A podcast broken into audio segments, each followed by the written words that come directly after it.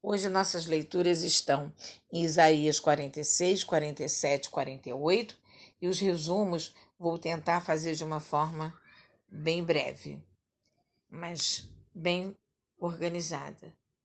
Bel era um dos principais deuses dos babilônios, assim como Baal significa Senhor, e era também o título aplicado ao principal deus deles, Marduk e o seu filho Nebo, o deus do conhecimento e da literatura. Os babilônios costumavam peregrinar até a cidade de Bel no início de cada ano, levando as imagens em carroças puxadas por animais, mas esses deuses e todo esse esforço não conseguiriam evitar a queda da Babilônia. A história revela que quando o rei assírio Senecaeribe destruiu Babilônia cerca de um século antes, levou esse ídolo Marduk como despojo de guerra. Deus estava dizendo através de Isaías que o mesmo que acontecera no passado aconteceria de novo com os deuses da Babilônia. Eles mesmos vão para o cativeiro. Como é difícil para nós lidarmos com o silêncio de Deus. Quão natural é para nós aceder ao desânimo quando as coisas ao nosso redor parecem dar errado, quando a noite escura da alma parece habitar em nosso coração. Deus, através do seu servo Isaías, irmãos, nos recorda que fazer deuses a partir daquilo que ele criou não é razoável e não trará a solução aos nossos problemas. Então, nós devemos nos apegar àquele que conhece, que conhece o fim desde o princípio, tendo a certeza de que a sua salvação não está distante. Então, nós devemos nos concentrar diariamente em Deus, nos lembrando de que a sua libertação está próxima.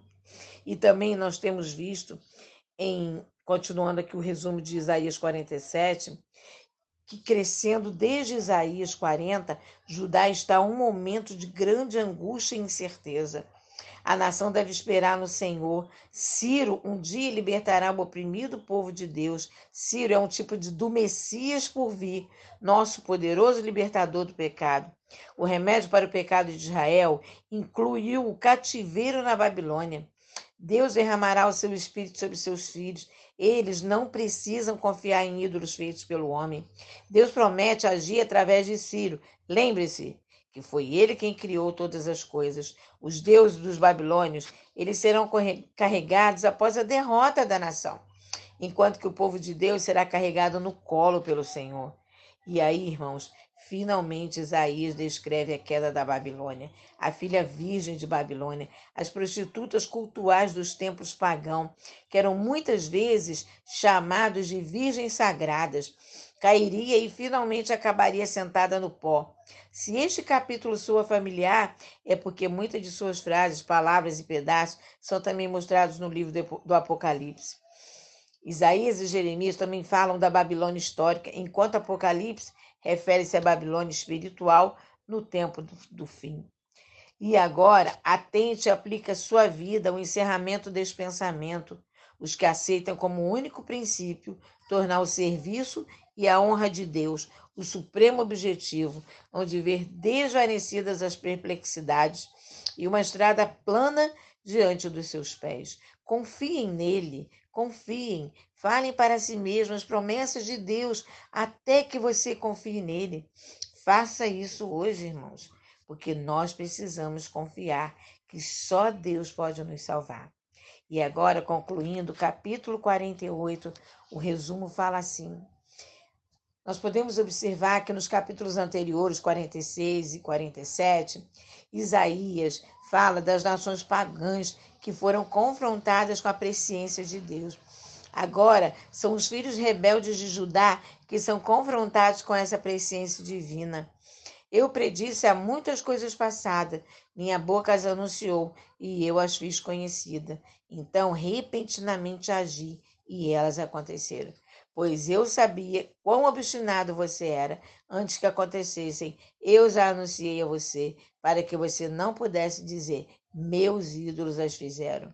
No futuro, irmãos, quando os exércitos de Nabucodonosor avançassem sobre Judá, aqueles seus filhos rebeldes eles não poderiam reclamar que Deus lhes havia deixado sem proteção, porque há muito tempo ele já lhes tinha dito o que iria acontecer e por quê. E até ele disse como lidar com a invasão. Mas a nação que obedeceu ao governo do rei da Babilônia e o servir Deus iria deixar que ficasse na sua própria terra para cultivá-la e morar nela. Eu, o Senhor, falei. Assim está na palavra. Então, é muito doloroso para o Senhor ver seu povo não dar ouvido aos seus conselhos. Desde a antiguidade, o seu ouvido tem se fechado. Nada é mais mortal para a alma do que a teimosia recusa em ouvir a Deus e a sua vontade. Se tão somente tivessem prestado atenção às ordens de Deus, a paz seria como um rio. No entanto, não há paz alguma para os ímpios. Quantas vezes, irmãos, nós perdemos a paz interior porque respondemos mais rapidamente às vozes das circunstâncias do que à voz segura do Senhor? Nós precisamos admitir que confiar em Deus não acontece naturalmente. Enquanto estivermos nessa terra, sempre teremos que escolher acreditar mais em Deus do que em nossos sentimentos, porque todo o céu observa com intenso interesse para ver se olhamos a Jesus e nos submetemos à sua vontade ou se na tentação seguiremos as inclinações do coração natural. E as solicitações do maligno, que os que se acham perplexos por causa das tentações Busquem a Deus em oração, perseverem em oração, vigiem sem duvidar, e o Espírito Santo atuará no agente humano, trazendo um coração e mente e submissão aos retos princípios. A submissão a Deus com fé, irmãos, nos traz a vitória. Então, experimentaremos a paz como um rio. Vivemos num tempo hoje onde as pessoas não querem se submeter à vontade de Deus e elas se crescem a cada dia fazendo as coisas erradas, desobedecendo, e elas só reconhecem que tem alguma coisa errada quando dentro da casa delas as coisas não vão bem. Irmãos, é muito importante que olhemos para dentro de nós e não permitimos que qualquer Qualquer tipo de ídolo, irmãos, não é apenas um ídolo como Marduk ou como Baal. Muitas pessoas têm ídolos dentro de si têm ídolos dentro do seu coração, adoram coisas que talvez até achem normal. Nós precisamos despertar despertar para um tempo novo, despertar para, para a palavra de Deus, despertar para o quanto é importante estarmos atentos a tudo que está acontecendo. Irmãos, a Bíblia fala: olhem para o céu. Olhem para o céu e nós teremos o poder do Espírito Santo para reconhecer o tempo de Deus, o tempo de chegar a vitória, o tempo de chegar a nossa bênção, o tempo do Senhor buscar a sua igreja. Irmãos, precisamos estar atentos. O tempo está muito difícil.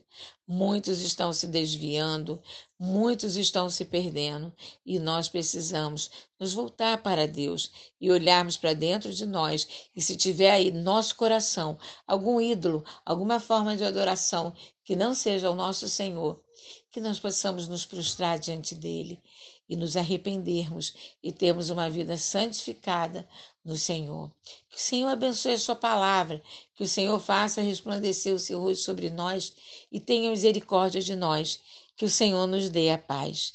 Deus abençoe a todos. Amém.